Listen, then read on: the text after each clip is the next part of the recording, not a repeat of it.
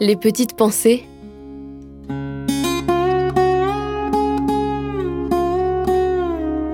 Terroir, héritage et savoir-faire.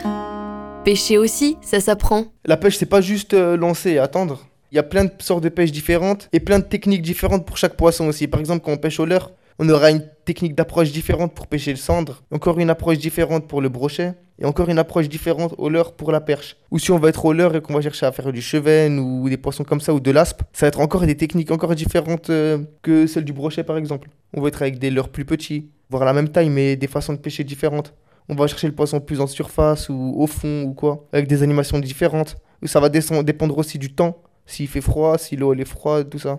Si t'as jamais pêché avant, si tu sais vraiment pas du tout comment faire, c'est possible de pêcher et de jamais rien attraper. Soit parce que tu vas ramener ton leurre par exemple trop vite, ou tu vas pas pêcher dans la bonne profondeur d'eau, ou tu pêches avec des leurres beaucoup trop gros, ou tu pêches avec une technique qui est pas adaptée pour l'endroit. Par exemple, euh, si tu vas avec des tout gros leurres, qui a pas beaucoup de gros poissons, que c'est quasiment que de la perche, tout ça, ouais.